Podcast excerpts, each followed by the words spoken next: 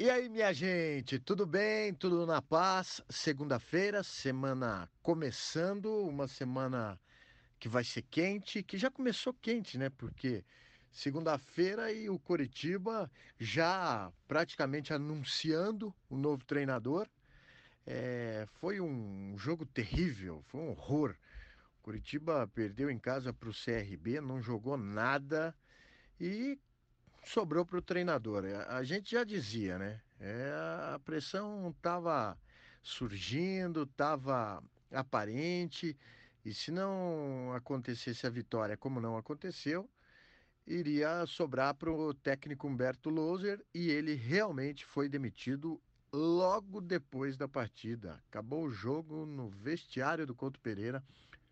O técnico foi demitido. Vem Jorginho, que foi auxiliar do Dunga na Copa do Mundo, que o último trabalho dele foi na Ponte Preta, um trabalho regular, um trabalho que não foi ruim. E fica a expectativa: é problema de treinador ou é problema de elenco? O fato é que, em comparação com o ano passado, o Curitiba, individualmente falando, está bem melhor, né? Peças é, com mais qualidade. Deu uma ajeitada no ataque, deu uma melhorada no meio-campo, mas a defesa continua fraquíssima. O nível defensivo do Curitiba é muito baixo. Vamos ver o que, que o Jorginho eu acredito no trabalho dele, acho que tem potencial, acho que é alguém que tem conhecimento, alguém que já esteve lá dentro também, não que isso seja fundamental, mas já esteve lá como jogador de altíssimo nível, campeão mundial. Então, vamos ver o que, que o Jorginho pode agregar ao time do Coritiba, que caiu para o oitavo lugar na Série B. Uma Série B que, convenhamos, dos últimos anos está longe de ser uma das mais difíceis. Para a gente não usar a expressão mais fácil, mas vamos combinar que é, dos últimos anos não é das mais difíceis que a gente viu. Curitiba é o oitavo e o Operário, o time paranaense mais bem colocado. Quinto lugar, o Operário que depois da parada da Copa América realmente se encontrou um time que a gente dizia foco em não cair e aos poucos está pontuando. É o melhor mandante da Série B. Desde o princípio era visível que em casa o operário iria ser muito forte. Restava equilibrar fora de casa. E é o que está acontecendo. Em casa não anda perdendo ponto. E fora de casa o operário, hora ou outra, belisca. Da última vez não foi tão bem, sofreu. É, mas é, é mais uma forma da gente elogiar o trabalho que está sendo feito em Ponta Grossa. O time que subiu da Série D para a Série C, depois para a Série B. E a gente eh, torce muito para que o Operário mantenha aí essa fase boa, esse, esse momento especial. Amanhã tem jogo, a gente vai falar mais desse jogo. O Operário joga fora de casa e a gente vai falar mais dessa partida amanhã. É, o Londrina também joga amanhã, só que pega o esporte, pega em casa o esporte. Londrina que vive um momento muito ruim, mas é uma consequência muito natural, friamente falando, e que o torcedor deve concordar. Não há como ser diferente um time que praticamente se desmanchou. Foram peças em qualidade e não em quantidade em qualidade saíram, vamos lá, 50% da qualidade do time foi-se embora durante a competição. E fica praticamente ou completamente impossível para um técnico de futebol manter a performance num time que vem se despedaçando. O clube precisa de dinheiro? Precisa.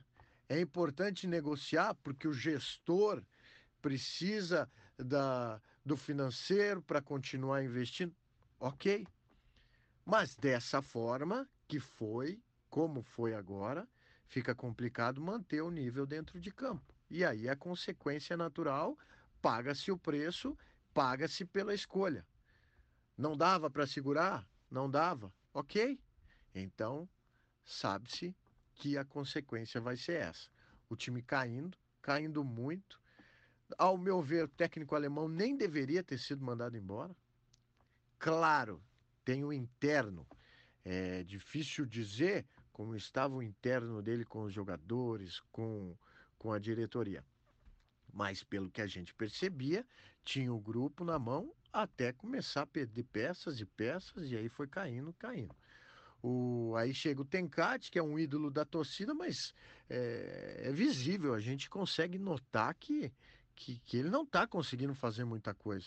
Com exceção daquela vitória sobre o Coritiba de virada, que foi um achado que o Coritiba praticamente deu dois gols para o time do Londrina, o Londrina não vem reagindo de uma forma convincente. E esse jogo contra o esporte é perigosíssimo. Londrina precisa jogar muito mais do que vem jogando para conseguir uma vitória. E dos últimos sete jogos, seis derrotas, vai ser preciso um, um fator externo, algo diferente, porque senão, infelizmente, vai cair. É cedo para falar? Não, não é cedo. Mas é, é impressionante como o nível do Londrina caiu e, e, e é uma tendência de queda que começou e não foi estancada. E quanto mais demora, mais a terceira divisão chega. Acredito e torço para que haja uma reação forte de todo o grupo, de toda a torcida, de, de toda a comunidade, para que o Londrina não entre na zona do rebaixamento, não caia para a terceira divisão, porque foi é, um período de, de muito brilho do Londrina, de campanhas muito legais na Série B, brigou por acesso nos últimos três anos. Não seria justo com o torcedor esse ano cair.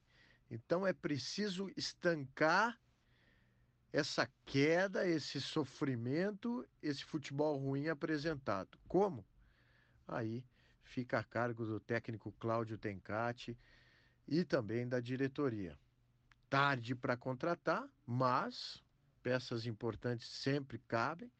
É, então o Londrina tentou, teve jogador que chegou, mas é muito complicada a situação. Vamos reagir, Londrina. E o torcedor vai ser fundamental, porque se não for na técnica, tem que ser com toda a garra aí da, da, da comunidade, da diretoria, da torcida, da, da união de todos, para que pelo menos o Londrina não fique ali na zona do rebaixamento.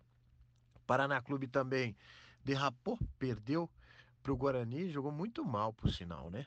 Jogou muito mal contra o Guarani. O Guarani era o lanterninha, venceu, fez gol mal anulado, depois fez mais um. O Paraná não não conseguiu envolver o Guarani, não conseguiu pressionar, não conseguiu ser melhor durante boa parte do jogo. E o Paraná amarga mais uma derrota, nono colocado, ainda não longe do G4, mas um futebol longe do G4, né? Na prática, o Paraná não vem apresentando um futebol compatível com quem quer subir de divisão. E isso há algum, algum tempo os números mostram que a distância não é tão grande do G4, mas o futebol anda caindo e, e anda perdendo espaço nessa Série B. Falando de Série A, o Atlético jogou fora de casa, é, ainda sob os efeitos da comemoração do título da Copa do Brasil, que foi demais, foi especial. E o time jogou bem contra o Vasco, no seu melhor estilo, saiu ganhando sofreu um gol de pênalti, um pênalti horroroso também, muito mal marcado, é impressionante como ainda se marca um pênalti daquele com o VAR.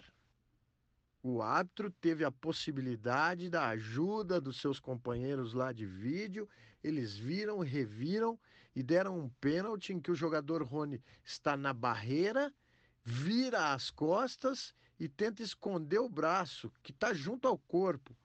É impressionante como um pênalti daquele é dado ainda nesse período, nessa época em que vivemos de VAR e de tecnologia. É inacreditável. Mas o Atlético jogou bem. e o Atlético não foi aquele da Copa do Brasil, mas demonstrou o seguinte: que vai levar esse campeonato brasileiro na responsabilidade, vai tentar vencer o possível. E olha, tô para dizer, esse time vai estar tá entre os cinco mais bem colocados. Esse time vai jogar tranquilo, mas vai jogar com responsabilidade. Vai jogar querendo estar lá em cima.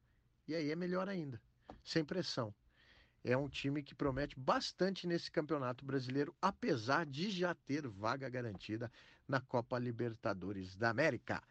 E o Atlético que joga no meio de semana contra o Fortaleza em casa e depois no fim de semana também em casa contra a Chape. É pensar em seis pontos e subir legal nessa classificação, hein? E a gente vai acompanhando tudo. Tá falado, gente? Um grande abraço.